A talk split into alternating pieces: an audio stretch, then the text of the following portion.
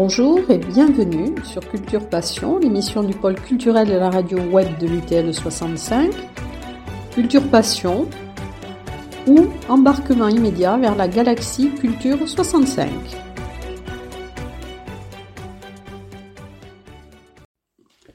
Je suis heureux que l'Université du temps libre, par le biais de sa radio et euh, surtout par, euh, grâce à Eliane Perrus, qui euh, fait de très nombreuses émissions sur le plan culturel, je suis heureux donc que l'UTL consacre une, assez longue émission, 45 minutes environ, sur Francis Sylvestre. Francis Sylvestre, beaucoup, beaucoup de Hauts-Pyrénéens le connaissaient, bien sûr ceux qu'il avait eus au lycée comme professeur de philosophie, et puis euh, bien d'autres personnes qui avaient fréquenté les cafés philo, par exemple, ou qui avaient assisté à certains concerts. Euh, Francis Sylvestre, on le dit souvent, mais en ce qui le concerne, c'était vrai, c'est vraiment un grand monsieur. Euh, je pense d'abord au professeur qu'il a été, au professeur de philosophie, au lycée Théophile Gautier, depuis les années 60, euh, plein d'humour, anticonformiste, aimant ses élèves, s'entendant très bien et avec ses élèves et avec ses collègues. Je pense à ses collègues Louis Laspal, Christian Crabeau par exemple, et bien d'autres. un humaniste, vous verrez à travers les quatre témoignages que nous donnons cela revient souvent, un humaniste très cultivé, bien sûr en philosophie, avec euh, des philosophes préférés comme Mounier ou Jean Kelevitch, euh, mais aussi dans d'autres matières. Quand on se rencontrait, il me disait Ah, l'historien, alors parle-moi de ceci, parle-moi de cela. Euh, un grand musicien, mélomane, musicien lui-même à la clarinette et également quelqu'un qui a aimé la Bigorre. Il n'était pas originaire de la Bigorre, il venait du Nord, hein, et il s'était installé à Séméac, hein, où il a vécu une soixantaine d'années. Euh, il aimait la Bigorre, il l'avait montré par exemple en soutenant de très près, Christian Crabeau va en parler, euh, la restauration de l'abbaye de Saint-Sevé de Rustan. Euh, ou en soutenant également l'orgue de Séméac, euh, la rénovation de l'orgue de Séméac, dont il va être président longtemps de cette association. Et puis il y a les cafés philo que je citais, hein, depuis 2013, il était l'un des animateurs principaux. Donc je trouve vraiment très bien, je trouve que l'UTL, l'Université du temps libre, joue bien son rôle en euh, braquant le projecteur longuement, on n'est pas pressé, on n'est pas à France Culture ou à France Inter, sur un homme qui a marqué euh, la Bigorre, la culture de la Bigorre. Merci Eliane. Bonjour Pierre Mur. Alors aujourd'hui, vous allez euh, nous parler de, Francis Sylvestre, que vous avez connu à double titre, puisque vous avez été son élève et vous avez été ensuite son collègue. Alors, est-ce que vous pouvez nous parler d'abord peut-être de cette période où vous avez été élève, où vous l'avez vu donc sous un jour différent? Oui, eh bien, donc euh, j'ai eu Francis Sylvestre comme professeur de philo euh, au lycée Théophile Gautier, à Théo, en 1965. Donc, euh, il était déjà connu puisqu'il est arrivé au début des années 60 et on savait que c'était un professeur sympathique, original, euh, et donc, euh, ça a été euh, sans surprise que j'ai eu confirmation comme élève de cette originalité, mais pas simplement, beaucoup en même temps de, de brio, beaucoup d'élégance dans, dans ses cours et en même temps beaucoup d'humour. C'était des moments de, de, sérieux et en même temps de détente, ces cours de, philosophie dont je garde un très bon souvenir. Et ce que je voudrais dire, l'originalité de Francis, euh, c'est qu'il était, enfin parmi les professeurs de philosophie, c'est qu'il était scientifique de formation. Et donc les, sciences avaient une place très importante dans ces, dans ces démonstrations. Souvent les professeurs de philosophie ont plutôt une formation littéraire. Et j'ai deux souvenirs là-dessus. Le premier, c'est que c'est en cours de philo que j'ai entendu parler pour la première fois de l'ADN, et on était en 1965, donc c'était quand même quelque chose d'assez récent, c'était là, on quand même encore à la pointe. Et euh, en sciences naturelles, on parlait de sciences naturelles à l'époque, nous avions les réflexes conditionnés à, étudier les, expériences de Pavlov. Et Francis nous en parlait aussi parce que ça faisait partie du programme de philo. Et j'ai, donc vous connaissez le, principe, on, amène une nourriture à un chien, euh, on, mesure sa salive, qui est la manifestation de son plaisir, et en même temps qu'on amène la nourriture, on fait sonner une clochette. Et au bout d'un moment, donc il salive, et au bout d'un moment, sans la nourriture, la clochette suffit à le faire saliver. Donc c'est le principe des réflexes conditionnés. Et, Francis avait complété le cours de sciences naturelles en nous disant, mais on a, on a fait également l'expérience suivante, on met ce pauvre chien sur une, plaque sur une plaque métallique, et quand on lui apporte la nourriture, au lieu de faire sonner une clochette, on lui envoie une décharge électrique. Pas mortelle, bien sûr, mais désagréable. Et on s'est rendu compte, après, en supprimant la nourriture, qu'une décharge électrique désagréable, que la douleur pouvait entraîner une manifestation de plaisir. J'ai mis ça, et, euh, au bac, en sciences naturelles, l'épreuve, c'était les réflexes conditionnés. Donc, j'ai rajouté, j'ai fait une partie de mon épreuve avec le cours de philo de, Francis. Voilà. Donc, c'était, il, était, il était très, très pointu euh, sur tout ce qui concernait les sciences. Voilà, voilà une de mes, de mes, de mes souvenirs. en même temps, ce que je dois dire, c'est que ces cours étaient sérieux, mais décontractés. Il faisait, il était assis sur son, il était assis sur son bureau. Euh, euh, enfin, euh, pour être pour nous, pour, pour être au-dessus de, nous et très, en même temps très très proche. Et il parlait, il parlait, souvent sans notes, et avec un cours qui était très brillant et, et, et qui nous a tous marqués. Voilà, voilà mes souvenirs de. Alors, ce, que, ce que je peux ajouter aussi, c'est que euh, en plus de ce cours finalement magistral qu'il faisait avec ses méthodes quand même détendu et sympathique et, avec beaucoup d'humour. Euh, il était aussi, euh, euh, comment dire, il, était aussi beaucoup dans les activités, ce qu'on appellerait du, périscolaire ou du parascolaire, des, des formes d'animation pédagogique qui étaient novatrices à l'époque. Et il est arrivé au début des années 60 et en 1963, il, a, est sorti le premier journal du lycée, KOH. Alors KOH c'était un jeu de mots, les lycéens on les appelait à l'époque les potaches, donc euh, il KOH c'est le symbole chimique de la potache ou quelque chose qui s'en rapproche, et donc c'était ça le, jeu de mots. Un titre scientifique là aussi, comme par hasard.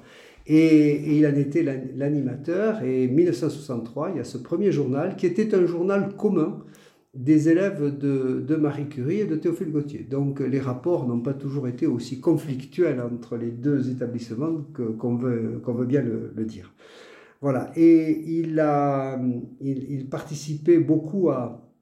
Il participait aussi aux, sorties scolaires et j'ai à titre personnel le souvenir d'une très belle sortie de toutes les classes terminales avec les professeurs d'histoire et géographie, dont le regretté Louis Laspal, Jean Castex, Christian Crabeau, euh, euh, à Saint-Bertrand de, Saint -Bertrand de Comminges. Voilà. Et, il en, et il, en faisait, il en faisait partie. Voilà.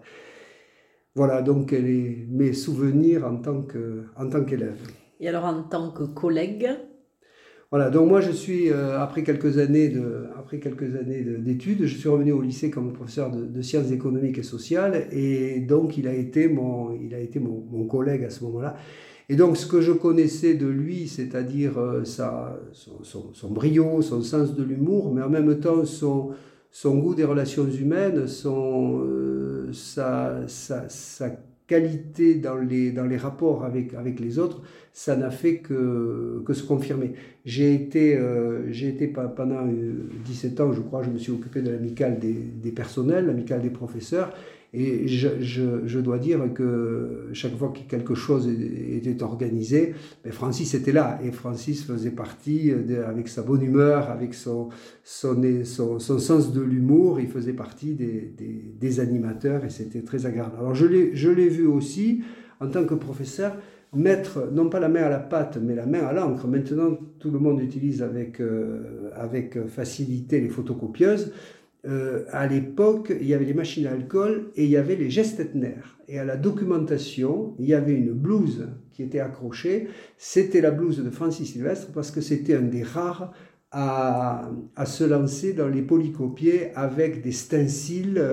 ceux qui ont connu ça hein, s'en souviennent, et c'était une, c'était une, opération assez compliquée. Et voilà, donc il y avait la blouse de, y a la blouse de Francis qui était accrochée à côté de la, à côté de la. Voilà.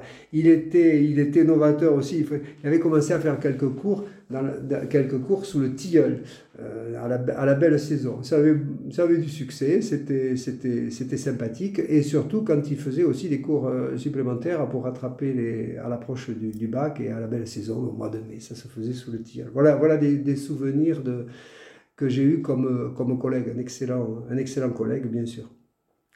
Euh, pardon, ce que je voulais ajouter, c'est qu'en dehors des, cours qu'il faisait, euh, faisait au lycée, euh, il était tellement dévoué que très souvent les gens allaient le, allaient le, le, consulter pour, pour être aidé, pour, il faisait en quelque sorte du soutien scolaire avec des, avec des élèves très bénévolement bien sûr.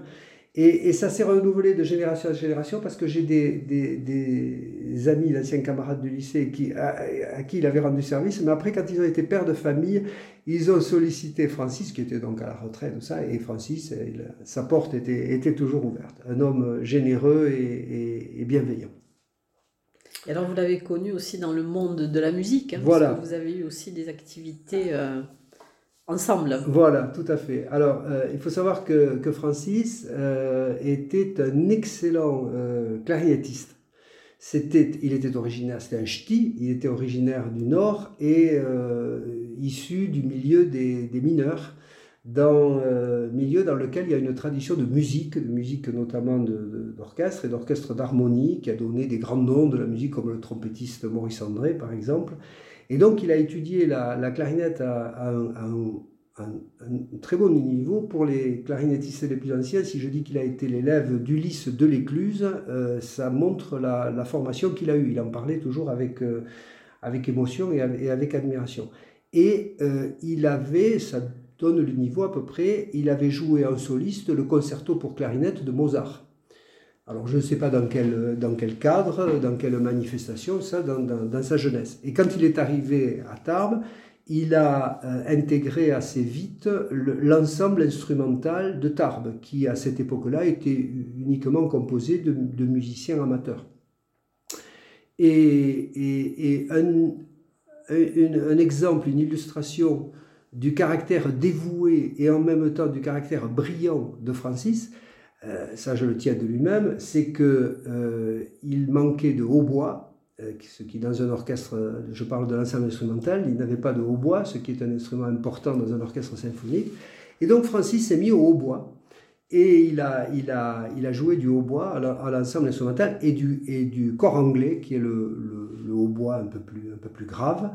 Et il a été un des piliers de, l'orchestre, à la fois du point de vue musical et je crois aussi dans l'équipe qui faisait, qui faisait tourner cette, cette, formation. Voilà. Et euh, au lycée, au lycée euh, il a été à l'origine d'un, petit orchestre euh, de musique classique, d'une formation d'une, je crois, une dizaine d'élèves, qui s'appelait Interlude, qui était soutenu par, euh, par euh, Mademoiselle Puisségur, qui était proviseur à l'époque, et par José Cortés, qui était conseiller principal d'éducation, donc ce groupe Interlude, et, auquel et qui a été, la suite a été reprise par Laurence Gallinaro, qui était une, une élève et qui est excellente musicienne aussi, et qui a, et qui a pris la suite. Et ils sont allés en finale à Paris pour le, concours des jeunesses musicales de France en 1989, l'année où Francis a, pris sa retraite, justement. Il a pris sa retraite en 1989. Et dernier, euh, dernière anecdote, euh, à la fois qui, qui, montre à la fois la combinaison de ses qualités de musicien, de pédagogue et en même temps d'homme dévoué, c'est que Personnellement, vers l'âge de, 40 ans, j'ai décidé de me remettre à la, clarinette. J'en avais fait un tout petit peu quand j'étais, gamin, mais je ne savais plus rien. Je lui en ai parlé. Il m'a dit, mais tu viens à la maison, on va travailler ensemble. Et donc, euh, je suis revenu chez lui. On avait eu, à 20 ans d'intervalle, on avait eu la même, méthode, la méthode closée, qui est un classique pour les clarinettistes. Et donc, euh, il m'a fait travailler il m'a fait, il m'a, il m'a fait travailler, faire faire des exercices. Et après, bon, j'ai, j'ai pris des, des, cours, etc. Mais euh, la, musique qui occupe une, une place euh, importante dans ma, dans ma vie à l'heure actuelle, ben, le fait d'avoir pu en, en, refaire, ben, je le dois au départ à, Francis. Voilà, donc merci, merci encore une fois à Francis pour, pour, pour encore une fois, cette combinaison, c'est une alchimie extraordinaire, Francis, à la fois de, de, de, brio intellectuel, de, de, qualité intellectuelle, de modestie et en même temps de, dévouement et de générosité. Voilà, et le tout, ça donne euh, Francis tel que tant de monde euh, l'a connu. Et alors, il y a eu aussi les chants grégoriens. Alors, il y a le, je, voudrais, je, voudrais dire, je voudrais parler euh, aussi, parce que les chants grégoriens, je, oui, bon, on peut, on peut en parler tout, tout de suite, si vous voulez. Euh, Francis, euh, à un moment donné, alors je ne sais pas si c'est si ce qui a déclenché le, le fait qu'il se soit occupé de, la chorale du chant grégorien ou qu'il l'ait créé, ça je ne sais pas, il faudrait demander plus à ceux qui ont participé avec lui, mais il est arrivé un moment où euh, il avait des problèmes aux yeux, des problèmes de vaisseau sanguin, et il m'a dit un jour, je ne peux plus jouer du hautbois parce qu'il faut une telle pression pour, pour, pour souffler que je risque, l'ophtalmologue me l'a déconseillé. Donc je vais faire du chant, et je crois que là, il a monté ou il a repris, je ne sais pas, cette chorale de chant grégorien qui était, euh, qui, est un très bel, euh, un très bel ensemble et, qu'on a entendu d'ailleurs pour ses obsèques euh, il, y a, quelques jours. voilà, il, a beaucoup, il a porté son, son, son, groupe de chant grégorien à très, très beau niveau de, pratique musicale.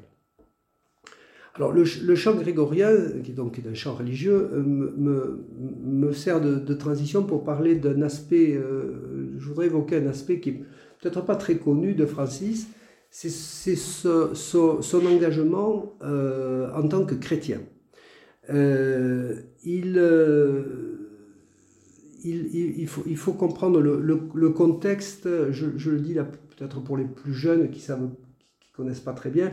Voilà, Francis, il, a une trentaine d'années euh, dans les années 60. Donc sa jeunesse, c'est la fin des années 50 et, les années 60. C'est une période de, profonde mutation dans, l'Église, dans l'Église catholique.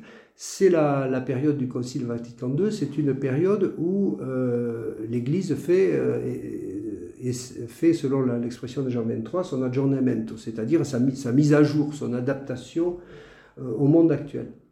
Et Francis a, adhéré euh, pleinement à, ce mouvement et déjà en tant que, philosophe, il était euh, très attaché, je, vais dire un adepte, le mot adepte ne, va pas, un philosophe c'est jamais l'adepte de quelqu'un, il, conteste toujours les maîtres, mais disons qu'il était dans la, mouvance, dans la continuité de, de, de ce qu'on appelait le personnalisme d'Emmanuel Mounier, euh, le fondateur de la revue Esprit, à laquelle il était abonné dans son bureau. Il y a, une, il y a des, j'allais dire en plaisantant, des maîtres linéaires. Non, il n'y en a pas des maîtres linéaires, mais il y a une collection complète d'esprit et, qui, a, été et qui est toujours une, une revue intellectuellement euh, importante dans, notre pays.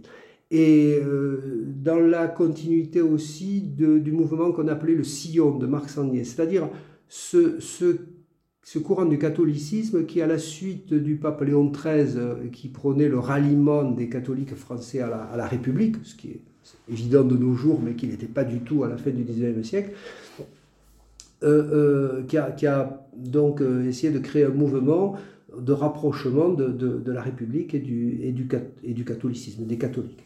Et donc il y avait donc dans ces années 60, et tout, ça pardon, a donné tout un courant d'un catholicisme progressiste, on pourrait dire, euh, euh, c'est l'origine de, de, la CFDT, enfin de la, oui, la CFDT, une partie du Parti socialiste à l'époque, etc. Et on retrouve, euh, on retrouve Francis dans ce type d'engagement. Disons, c'était pour faire simple, ce qu'on appelait un chrétien de gauche. Mais les chrétiens de gauche, dans les années 60 ou les années 70, ils sont nombreux, ils, sont, et ils occupent une place, une place importante dans l'Église beaucoup moins, beaucoup moins de nos jours.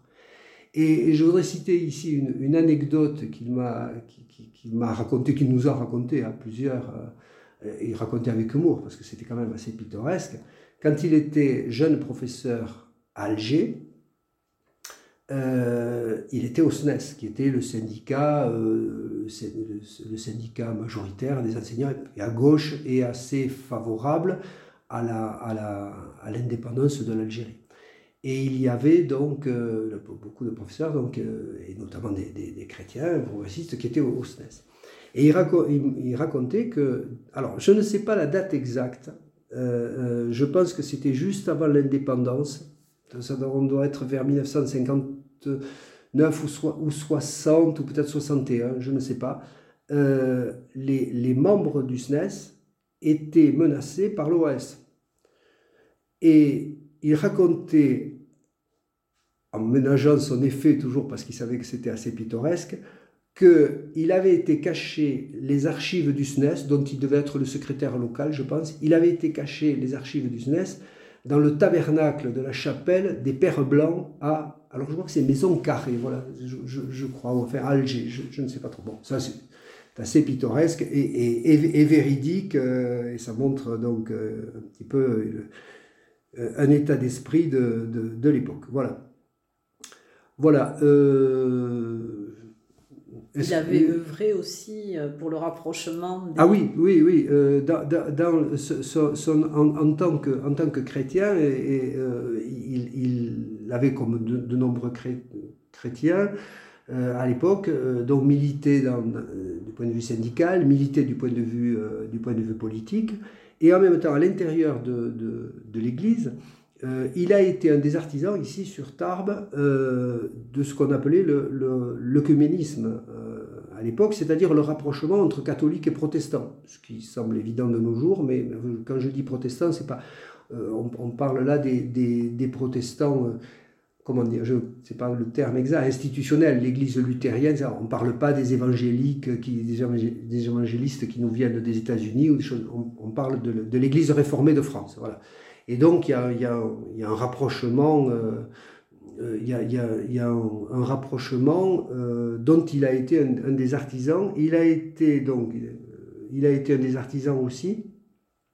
Alors, je crois de rapprochement avec les Juifs, mais là, je ne sais pas. Avec les protestants, euh, je, je, là, j'en suis, suis très sûr. Voilà.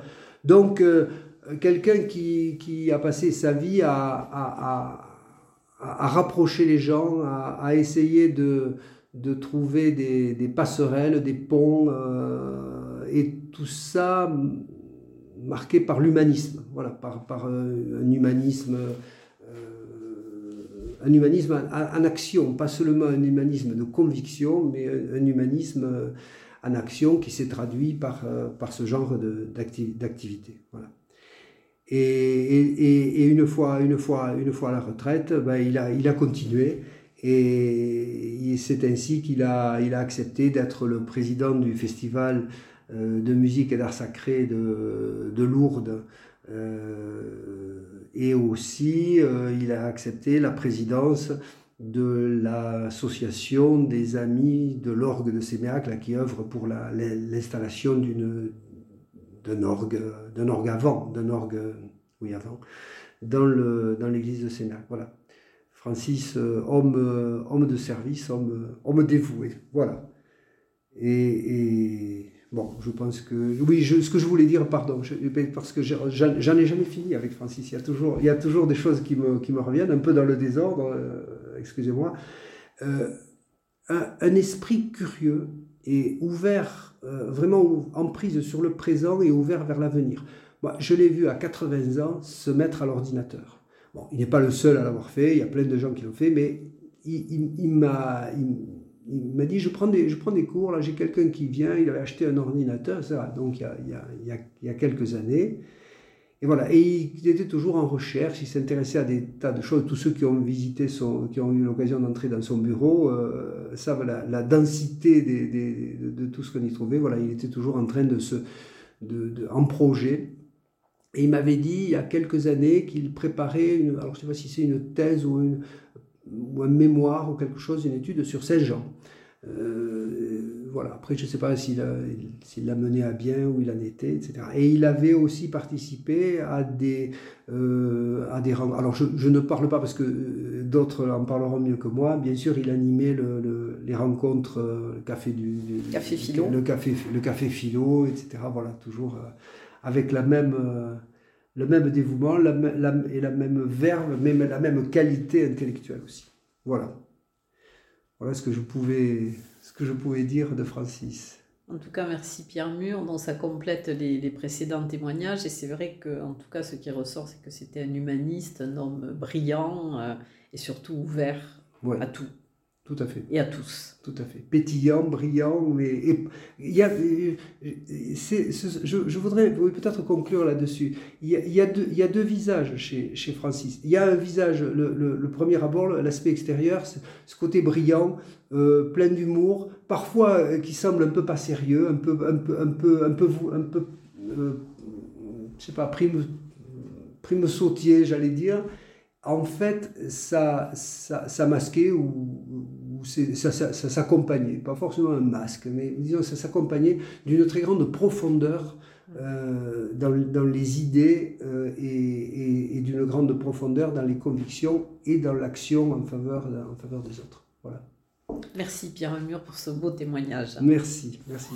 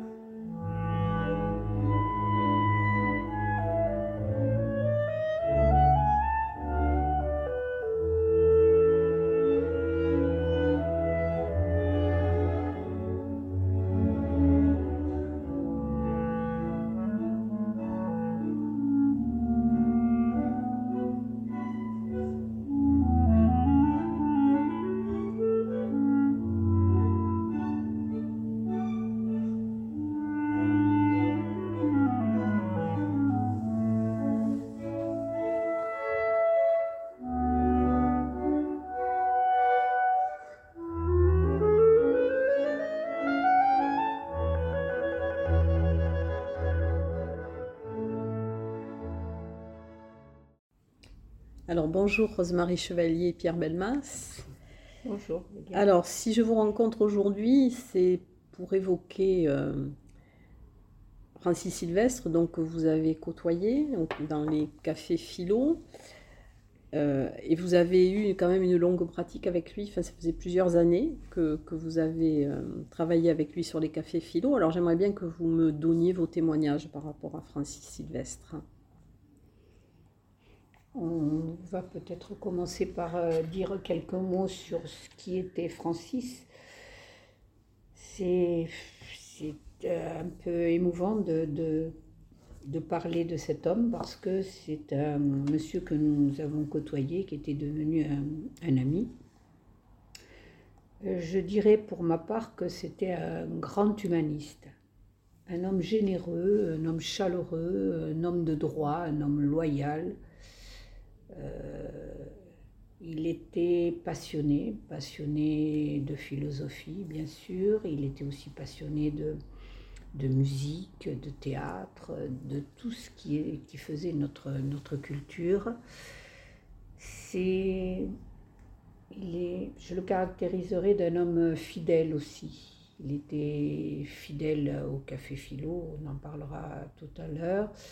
Il était euh, fidèle à ses amis, je pense, et, voilà, il a œuvré au, lycée Théophile Gautier sur trois générations qui continuaient d'ailleurs à venir l'écouter, entre guillemets, au café philo.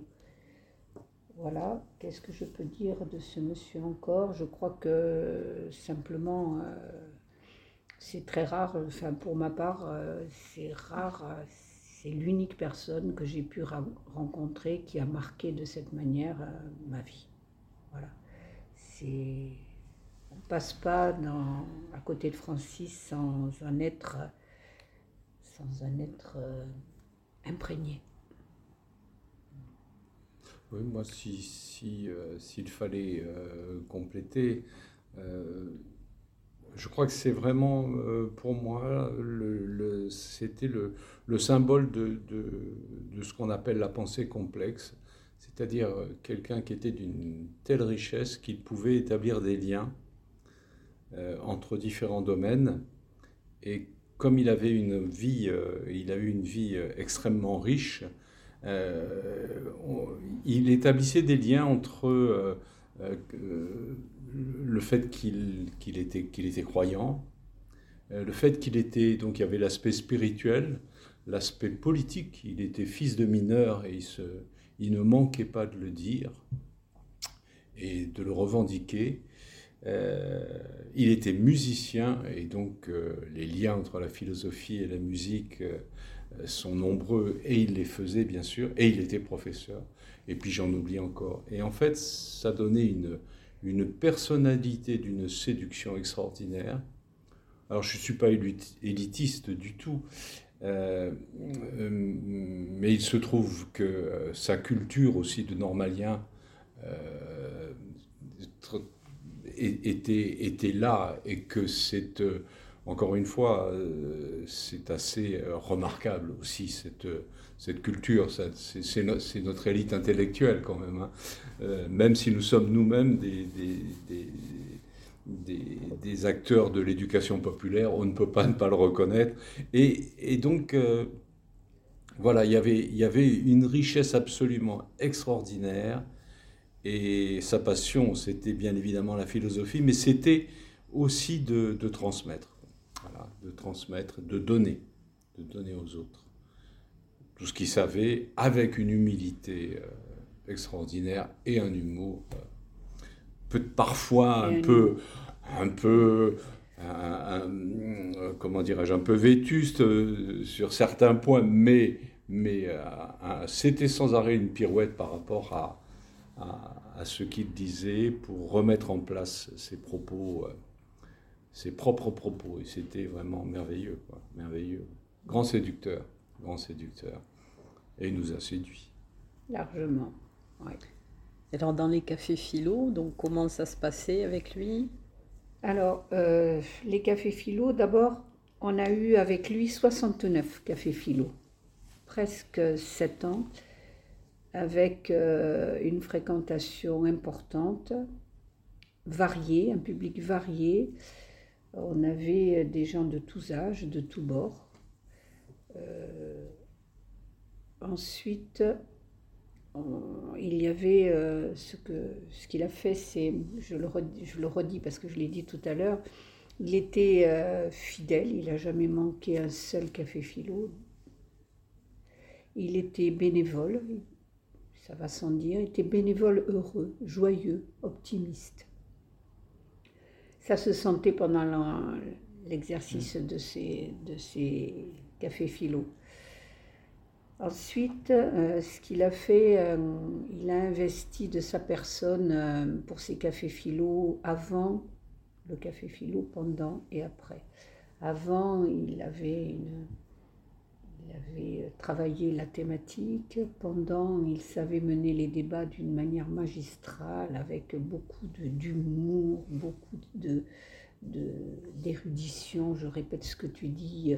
C'était toujours passionnant. Les gens euh, euh, osaient à peine prendre la parole au départ et puis après, avec son incitation, ils sont arrivés peu à peu à, se dire que moi aussi j'ai peut-être quelque chose euh, d'important à dire parce qu'il était toujours en train de valoriser la personne, la parole, pardon, de tout un chacun et il essayait de l'attirer toujours vers, vers quelque chose de plus haut.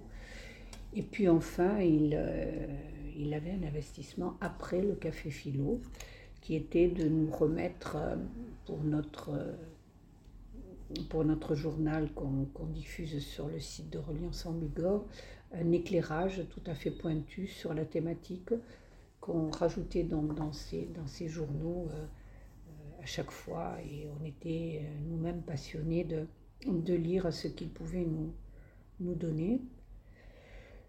Et puis après, ce qu'il a fait, en fait, dans ces cafés philo, c'est quelque chose qui vient en complémentarité avec euh, tout l'enseignement qui est diffusé dans d'autres euh, antennes, euh, d'autres institutions, les universités,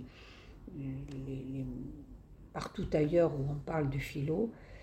Et en fait, ce qu'il a fait avec nous, c'est c'est cette philosophie mise à la portée de tous dans un, dans un objectif bien précis, c'est l'éducation populaire.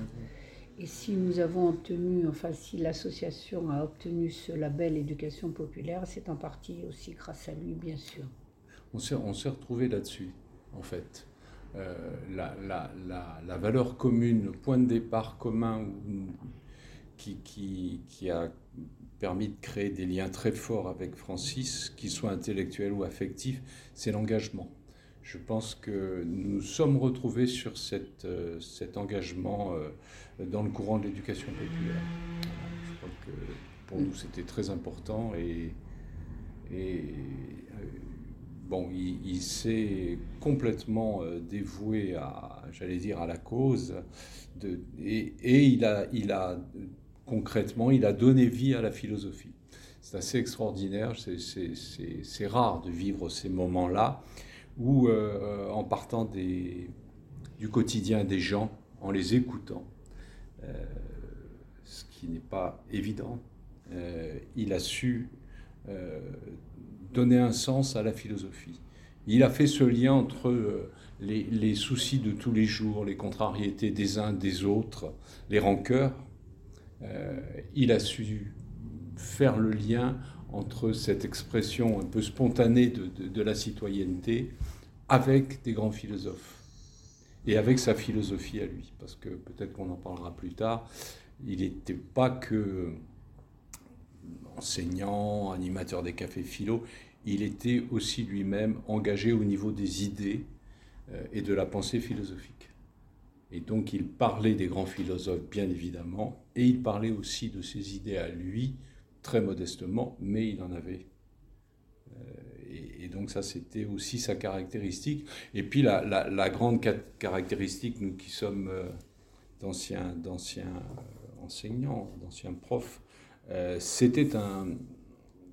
Son engagement éducation populaire était fondé sur la vulgarisation du savoir philosophique, mais, mais, et ça c'est très important, euh, c'était une, vulgarisation sans concession par rapport au concept philosophique. C'est-à-dire qu'on on, ne, partait pas d'un café philo avec euh, euh, une idée erronée de tel et tel concept, parce que là-dessus, il relevait les, mots qui étaient mal choisis. Il était très attaché, bien évidemment, en tant que philosophe, hein, aux formulations, au choix des mots. Et donc là-dessus, il était euh, pointilleux et, j'allais dire professionnel, c'est pas le mot, mais il était absolument remarquable. Et là-dessus, il lâchait rien. Ce qui a fait que nous ne sommes jamais, jamais, absolument jamais tombés dans le café du commerce. Il, y a, cette... Euh, il y a ce passage étroit entre le café du commerce et l'université et le savoir savant. Lui, il était dans la connaissance philosophique et il était entre les deux. Et il avait compris complètement, parce qu'il ne l'avait jamais fait avant, qu'il y avait là un passage qui méritait de, s'y engager pour essayer d'établir le lien justement entre les deux, extrêmes, j'allais dire l'université et, le monde profane, voilà. Euh, et donc, euh, il était un grand, grand vulgarisateur au sens noble du terme. Partage. Enfin, pour moi. Je sais pas. Oui, bah écoute, euh, c'est, tu, tu, as tout à fait, tu as fait un vol de tout ce qu'il y avait à dire, tout ce qu'on avait à dire, parce qu'il y a tant encore à, à parler euh, de, Francis. Moi, je dirais simplement, euh, peut-être pour terminer ou pour avancer, que, comme tu disais, qu'il s'engageait sur une position toujours très personnelle, c'est là qu'on peut dire qu'il n'était plus professeur et qu'il devenait philosophe. Voilà. Il, euh, il était, il n'avait pas peur de, de, se positionner, ça, c'était pas un modèle, nous n'avons, personne n'a besoin de modèle, mais c'était important de savoir réellement quelle était sa posture, sa position, sa posture dans une thématique en particulier. Voilà. Et puis je voulais rajouter quelque chose. On parlait tout à l'heure qu'il était euh, croyant, fils de mineur, musicien, prof. Et je voulais m'arrêter sur l'idée de, de, ce qu'il était comme, comme musicien. Il avait dit, et je l'ai relevé dans une de ses lettres, qui avait pour intituler, nous avons travaillé euh, plusieurs thématiques évidemment, et la lettre euh, euh, dans laquelle j'ai relevé ce qu'il disait s'appelait Musique et philosophie. On essayait de faire le lien entre les deux. Et il avait repris un aphorisme de Nietzsche qui disait la vie qui lui ressemblait donc, parce que s'il avait retenu cet aphorisme, c'était pas par hasard, La vie sans la musique n'est qu'une erreur, une besogne éreintante, un exil. Alors, avant d'apprendre à raisonner, tentons d'abord de raisonner. R-A-I-R-E, accent aigu, si je peux me permettre de préciser. Là était, était dit tout ce qu'il y avait à dire sur, euh, sur Francis.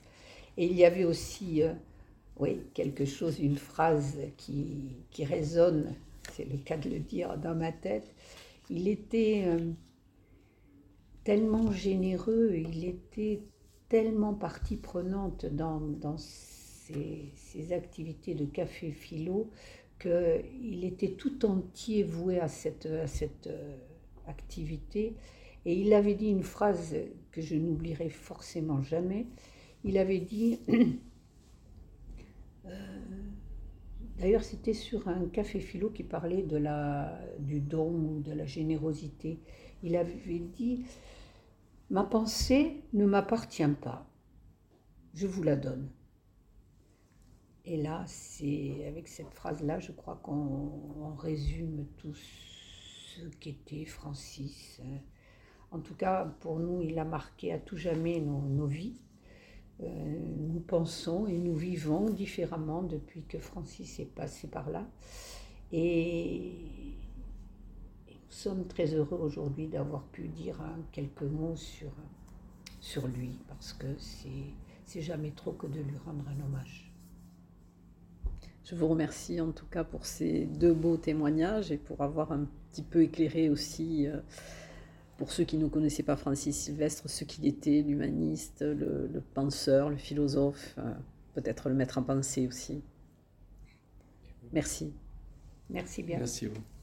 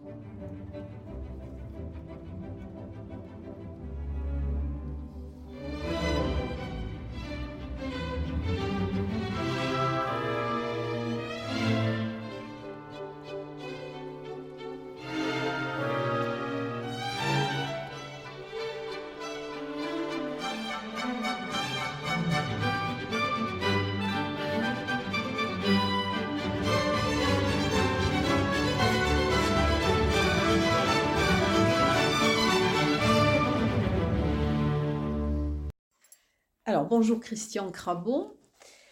Alors, je, suis heureuse de vous rencontrer aujourd'hui. Nous allons parler de quelqu'un que vous avez côtoyé pendant très longtemps au lycée Théophile Gautier, euh, Francis Sylvestre, avec qui aussi vous avez eu d'autres euh, activités culturelles.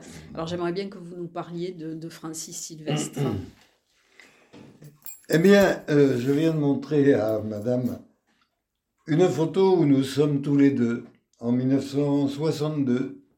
Voilà déjà 60 ans jeune prof, lui arrivant d'Algérie et moi de Martinique.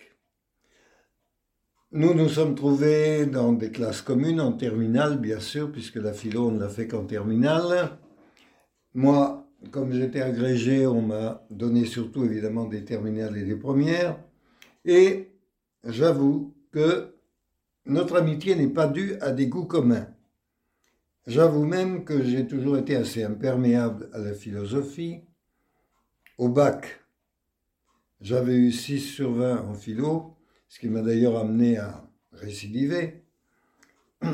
Et j'avoue aussi que je n'ai jamais été très motivé par la musique classique, mais plutôt par la musique antillaise, dont je revenais dans mes années de, de 20 à 25 ans. Lui, de son côté, la géographie n'était pas absolument sa passion, ni la randonnée, ni la montagne, bien qu'il la voyait de chez lui à Séméac. Mais nous avons, nonobstant, lié une grande amitié, d'abord au lycée, et puis aussi dans l'opération de sauvetage de ce qu'on a appelé à l'époque un chef-d'œuvre en péril, c'est-à-dire l'abbaye de Saint-Sevé de Rustan. Pour ne pas être lié par euh, l'ordre chronologique, je dirais quelques mots de ses activités au lycée, Théophile Gautier. D'ailleurs, quand on disait le lycée, il n'y avait pas besoin d'ajouter, c'était Théo. J'avoue qu'on avait même un petit air de supériorité vis-à-vis de Marie Curie à l'époque. Et donc, euh, au lycée, en 1968, Francis Sylvestre, dans les années, dans les mois qui ont suivi, a profité de la liberté d'expression qui s'en est résultée pour lier des liens encore plus étroits avec les élèves à travers, d'une part, un ciné-club hebdomadaire. D'autre part, avec un club d'instruction civique auquel, en tant qu'historien, je participais, d'autant qu'à l'époque, nous avions aussi en commun certaines activités, je dirais, d'ordre politique. Avec notre ami Laspal, professeur d'histoire aussi, euh, qui était le délégué ici pour les Hautes-Pyrénées de la Convention des institutions républicaines, nous avions évidemment une certaine orientation que toutefois, je pense, ni lui ni moi, on ne faisait trop partager aux élèves. Il y a quand même la déontologie. Euh, donc, euh, Francis était absolument adoré des élèves, prenant le temps après les cours de converser avec eux. Euh, quand il faisait beau temps, n'hésitant pas à sortir des chaises et à s'installer dans la cour, sous le platane de la cour d'éducation physique, ce qui n'était pas toujours du goût des chefs d'établissement. Il a eu aussi, il a aussi, pardon, il a aussi euh, créé, incité les élèves et donné de sa personne pour créer un journal du lycée qui s'appelait KOH, ce qui veut dire potasse et je ne sais pas si c'est un lien avec soufre. K, le K c'est potasse en tout cas. Euh, ce journal euh, a été ensuite ouvert aux élèves de Marie Curie et il y avait de, bons articles faits par les élèves. En dehors de, cet engagement auprès des élèves, Francis, alors cet engagement auprès des élèves, cette aura, ce charisme, je dirais, auprès des élèves, il était en partie expliqué par sa grande aisance à faire des vannes, un humour qui faisait passer la philo dont moi j'avais eu des profs de philo beaucoup plus classiques qui ne m'avaient pas motivé. En outre, lorsque le festival d'Angoulême de la bande dessinée a été créé, il a motivé ses élèves pour la BD et a organisé des voyages de classe à Angoulême. Moi, de mon côté, je faisais plutôt des, des sorties de 2-3 jours à la montagne avec euh, coucher dans les refuges, etc. Alors, pour en revenir au point de convergence, puisque là j'ai plutôt parlé de choses qui ne, en dehors de la politique et des clubs d'instruction civique, ne nous réunissaient pas beaucoup, j'en arrive alors à Saint-Sevé de Rustan.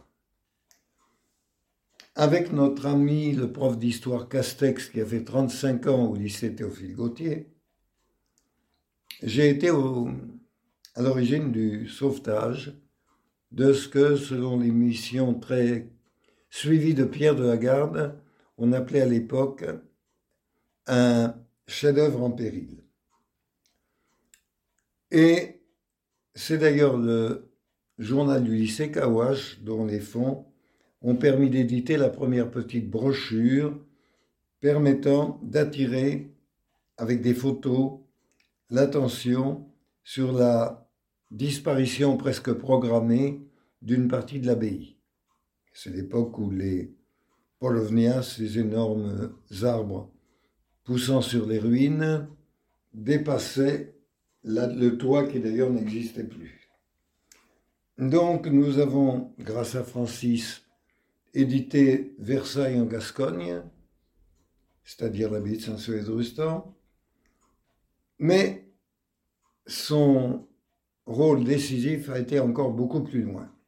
Il nous a proposé d'attirer des Tarbais qui ne connaissaient guère cette direction nord-est de Tarbes à 20 km, pas très loin, mais hors des routes touristiques. C'est lui qui nous a proposé d'essayer d'attirer les Tarbais mélomanes en organisant des concerts euh, sa très grande culture musicale et ses relations aussi ont fait qu'il a pu attirer pendant plus de 20 ans à Saint-Sevé de grands orchestres, y compris l'orchestre de Toulouse avec Michel Plasson, le trio Pasquier, les Sac-Boutier, enfin beaucoup de, de formations. Le premier de ces concerts, alors là, est mémorable. Il a eu lieu en mai 68. Je crois même le 23 ou le 24 mai 68. Nous, ici à Tarbes, on était quand même, il faut bien le dire, relativement éloignés des agitations universitaires. Et en 68, donc, eut lieu le premier concert à Saint-Sevé et on avait dit aux, gens du village, surtout, Aidez-nous à nettoyer un peu autour de l'abbaye où les ronces, les polovnias et autres prospéraient. Et la veille du concert, revenant à Saint-Sevé avec Saint-Sylvestre, nous tombons sur un brave paysan qui était propriétaire d'un vieux moulin euh, attenant à l'abbaye et qui, nous voyant, nous a dit Vous allez être content, j'ai fait passer l'appel mécanique. Les ruines du vieux moulin, il en restait quand même pas mal, étaient désormais une sorte d'accès au bord de la Rosse. Donc, ça a été le premier de cette longue série au cours de laquelle, année après année, l'intelligentsia tarbaise ou du moins la partie mélomane de l'intelligentsia, fut fidèle au rendez-vous que tous les ans au mois de mai, nous organisions. avec le concours en partie de certains de nos élèves de Théo, mais aussi grâce à une prof d'histoire de, Cu qui s'appelait Madame Kénard, nous, euh, nous avions aussi des jeunes filles de Marie Curie qui faisaient les hôtesses de, cette, de ce concert.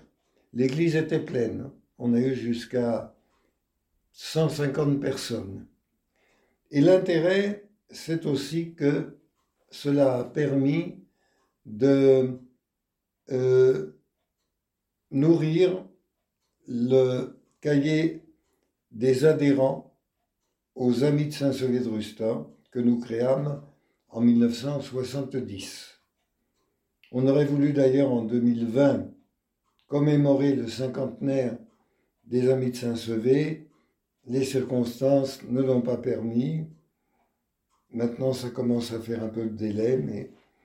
Et donc, euh, beaucoup de, gens connus de Tarbes ont été parmi nos premiers adhérents, notamment les gens autour de André Guerlain, le président des Amis de la musique, une partie du monde politique autour d'Étienne Achille Fould, euh, du docteur Davred, de Roger Larrey, qui était le conseiller général de Rabastens. Et c'est ainsi que nous eûmes jusqu'à 200 adhérents aux Amis de Saint-Sevé, ce qui a permis de trouver les premiers fonds pour les tâches prioritaires, en particulier la restauration de la sacristie en boiserie Louis XV, qui était ouverte à tout vent, les carreaux étaient cassés.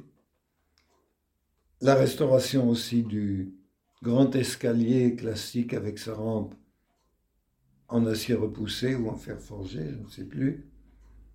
Et donc, euh, ceci n'appartenait pas encore à l'association, mais à la commune. Et on a pu apporter des fonds à cette commune qui était à l'époque très pauvre, qui depuis s'est un petit peu requinquée devenu un petit peu une sorte de couronne rurale de Tarbes, donc la population a réaugmenté, mais enfin à l'époque, euh, il fallait quand même notre aide pour cela, pour la restauration. Et comme je le disais à Madame, le, la grande phase de restauration a été permise D'abord, par l'acquisition par l'association des bâtiments financés au 4-5e par le Conseil général des Hautes-Pyrénées, auquel nous avons recédé il y a dix ans euh, pour euh, symboliquement euh, l'ensemble de l'abbaye est aujourd'hui comme l'escaladieu au conseil départemental. Et ensuite, ayant la maîtrise du foncier, nous avons pu bénéficier de larges subventions annuelles qui ont, on peut le dire maintenant, mis hors d'eau et hors d'air le bâtiment et lui ont redonné sa, son esthétique du XVIIIe siècle. Euh, c'est ces crédits ont été évidemment facilités lorsque le ministre de la Culture était le Lourdet que vous connaissez bien. Euh, pour en arriver au dernier moment, enfin aux dernières années plutôt, de Francis Sylvestre, vous savez, d'autres l'ont dit, combien il a été actif dans la vie locale aussi bien à Orléans, à Séméac qu'à Tarbes, où ses dernières grandes activités ont été d'animer le fameux café Philo. Mais je pense que, outre le grand âge, il se flattait d'avoir été assez âgé pour avoir joué un rôle dans la résistance dans le Nord puisque à 16 ans, en 1944, il nous racontait qu'il servait de messager à la résistance dans le Nord, où il habitait à l'époque. Vous savez qu'il s'est toujours flatté d'être un ch'timi. Sa femme, elle, est hollandaise. Je pense que il est devenu une sorte de victime indirecte du virus. Il avait tellement d'activités extérieures encore jusqu'à l'âge de 91 ans, bien que se faisant porter en voiture évidemment, que l'arrêt de toute activité extérieure qui, nous a, qui a été imposée par les circonstances a été pour lui une sensation d'inutilité. Et